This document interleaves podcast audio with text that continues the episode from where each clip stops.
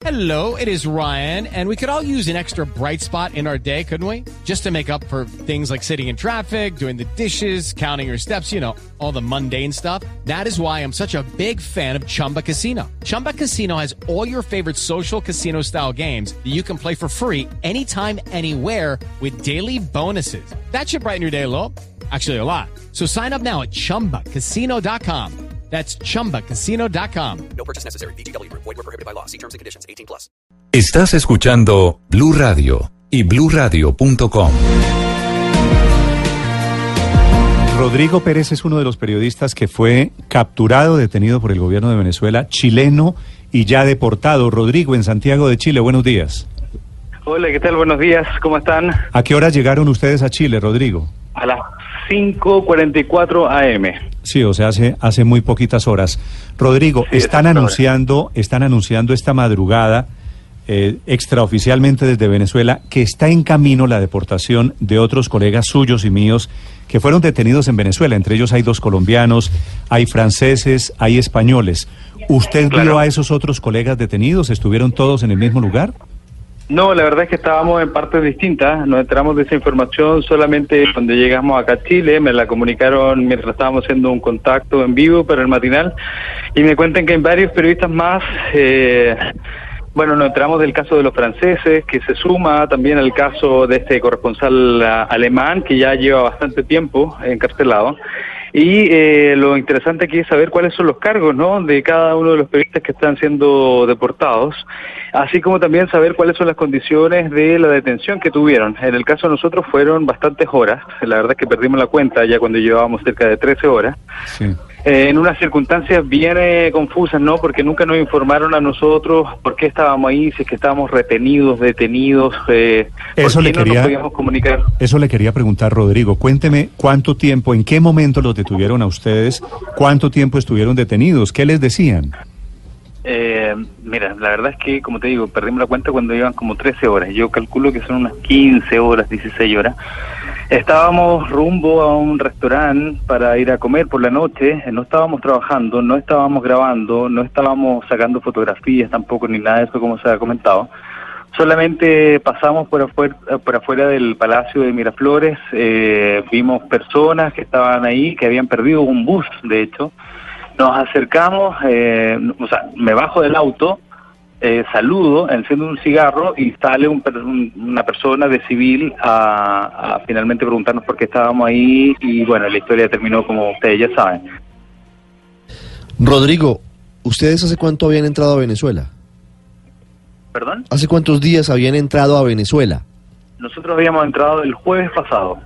El jueves pasado. Y habíamos trabajado con normalidad hasta finalmente lo que ocurrió esta noche, que como te digo, fue en circunstancias en que Sí. ni siquiera estábamos trabajando. Sí. Eh, y cuando nos identifican como periodistas, esto se fue alargando en el tiempo, eh, no teníamos comunicación, no teníamos acceso a nuestros teléfonos celulares, no podíamos informar eh, que estábamos bien. Esto generó una alarma finalmente en el medio de comunicación donde yo trabajo, que es Televisión Nacional de Chile, el, canal del Estado. Eh, sumado a eso, eh, la Cancillería, sumado a la, a la representación eh, de nosotros en Venezuela, eh, empezaron a realizar las gestiones, pero todo esto sin que nosotros supiéramos que eso se estaba realizando. Sí. Nosotros hasta entonces solo sabíamos que estábamos nosotros ahí y no sabíamos si es que había más personas que sabían sobre nuestro paradero. Sí. Hay un momento de hecho que nos sacan de Miraflores y ahí yo, bueno, empiezo a temer de que finalmente nadie iba a saber dónde nosotros íbamos a estar ubicados. Sí. ¿Para dónde los llevaron, Rodrigo, en ese momento?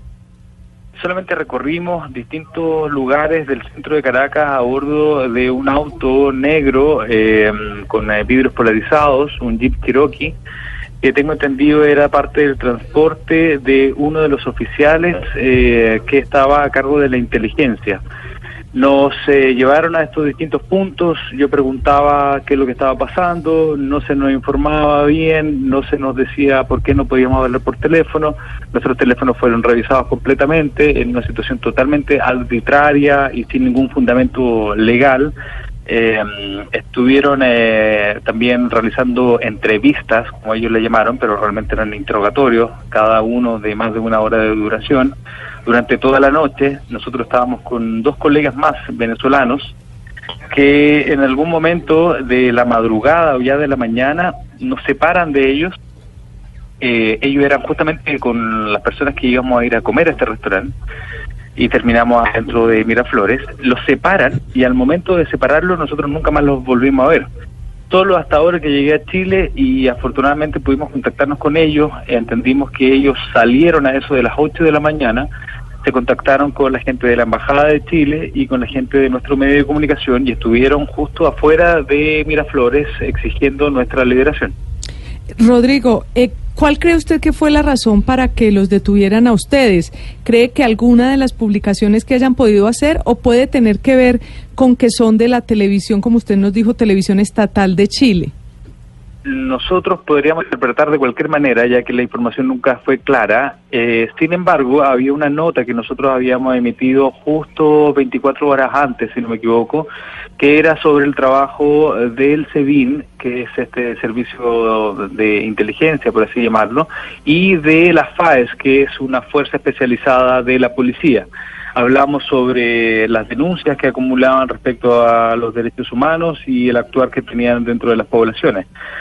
Luego de eso pasaron 24 horas y fuimos detenidos. Quizás fue accidental, quizás tenía que ver justamente con esta información que nosotros habíamos emitido. Y sumado eso hay que sumarle que eh, la señal de nuestro canal de noticias 24 horas, cuando nosotros llegamos hasta Venezuela y elaboramos el primer informe en vivo, eh, luego de eso, la señal 24 horas fue eliminada de los cables operadores dentro de Venezuela. Sí, Rodrigo, están diciendo esta mañana, lo dice el canciller Arreaza, lo dice Diosdado Cabello, sin mencionarlo a usted en particular, a ustedes en particular, que los periodistas detenidos es porque no tenían permiso para trabajar en Venezuela. Visa de trabajo. En, en el caso, en- en- sí, eh, en el caso de ustedes, ¿ustedes habían sacado visa de trabajo para ejercer como periodistas? Las labores dentro de Venezuela tú sabes que son bien complejas, eh, por lo tanto uno tiene que buscar la forma de poder trabajar adentro del territorio eh, sin eh, despertar justamente los problemas que, que conlleva el trabajar como periodista dentro del territorio y no solamente para los extranjeros sino que también para los nacionales. Eh, en el momento que fuimos detenidos nosotros no estábamos trabajando, por lo tanto el control que nos realizaron no tiene nada que ver con eh, ese argumento. Y es más, eh, ese control finalmente se alarga hasta horas eh, de la madrugada y es justo en la mañana en que ellos nos comentan de nuestro trabajo en televisión, a pesar de que ellos lo tenían en cuenta eh, todas las horas previas que ya sumaban más de 10 al momento Pero, pero Rodrigo, se dan cuenta. es decir, Sí, para, para, para ser sinceros, se necesita un permiso de trabajo como periodista y en el caso de ustedes, porque los de la agencia F sí lo tenían, a diferencia de ustedes, en el caso de ustedes decidieron correr el riesgo. Nosotros, bueno, tú sabes lo que pasa en distintos países que tienen eh, un sistema más o menos similar. Es eh, prácticamente imposible lograr trabajar como periodista extranjero dentro del territorio de Venezuela cuando te tienen identificados, siguen tus pasos, realmente es muy difícil poder mostrar realmente lo que está ocurriendo. Es el caso de distintos países que viven una realidad similar, ¿no? Ustedes saben que la libertad de prensa está bastante cuestionada dentro del territorio venezolano eh, y bastante controlado también, según nos cuentan los colegas que estaban eh, trabajando ya dentro del territorio. Y algo que nos llama la atención, más allá del permiso o no, es que uno de los oficiales de inteligencia habla sobre la tendencia de, mm, de cada uno de los canales de televisión de quienes estábamos ahí en ese momento. Es decir, más allá de tener una autorización o no, lo que aquí está en juego es uno, la libertad de expresión, dos, es una detención arbitraria que más tiene que ver con un abuso de los derechos y abuso de la autoridad que más que con la labor periodística propiamente tal. Tenemos que pensar que nosotros finalmente podemos contar esta historia, pero la pregunta es cuántos ciudadanos comunes y corrientes es que no son periodistas son detenidos de la misma manera arbitraria y que son finalmente abusados en sus derechos y, que, y cuyas historias no conocemos hasta ahora. Eh, Rodrigo, eh, esta pregunta se la hago desde Madrid, eh, donde se ha seguido muy de cerca lo que ha pasado con ustedes y con los periodistas de la agencia EFE. Eh, durante el tiempo que estuvieron en Venezuela, antes de ser detenidos, ¿ustedes notaron en algún momento que eran seguidos o que estaban sometidos a algún tipo de seguimiento? ¿Y saben si otros periodistas, otros colegas suyos han sufrido algún tipo de, de seguimiento o de vigilancias por parte de los servicios de inteligencia venezolanos? Lo que nosotros teníamos en cuenta todo el tiempo es que había que tener cuidado con los servicios de inteligencia. Nos habían dado eh, las características de los vehículos en los cuales se movilizaban y un par de ocasiones nosotros nos encontramos eh, de sorpresa con eh, efectivos policiales y también carros de inteligencia con las características que nos habían dado. Eh, y evidentemente en esos momentos la atención era máxima, pero nunca pensamos que esto llegase a ser una amenaza real para nosotros, menos cuando nosotros nos dirigíamos a un restaurante a comer. Es decir, si es que yo estoy cumpliendo labores periodísticas en una zona que está restringida y que tiene medidas de seguridad extrema, yo quizás incluso podría llegar a analizar eh, aquella opción, pero cuando se trata de ciudadanos que están simplemente caminando por el sector y son detenidos de esta manera, a mí me parece que, que tiene que ver más con, con, un abuso de la autoridad, absolutamente. Los colegas que, que están detenidos, que están siendo deportados, probablemente tengan la misma opinión.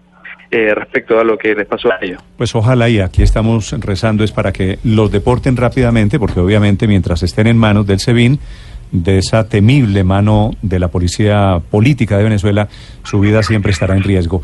Rodrigo, gracias, un abrazo. Muchas gracias a ustedes.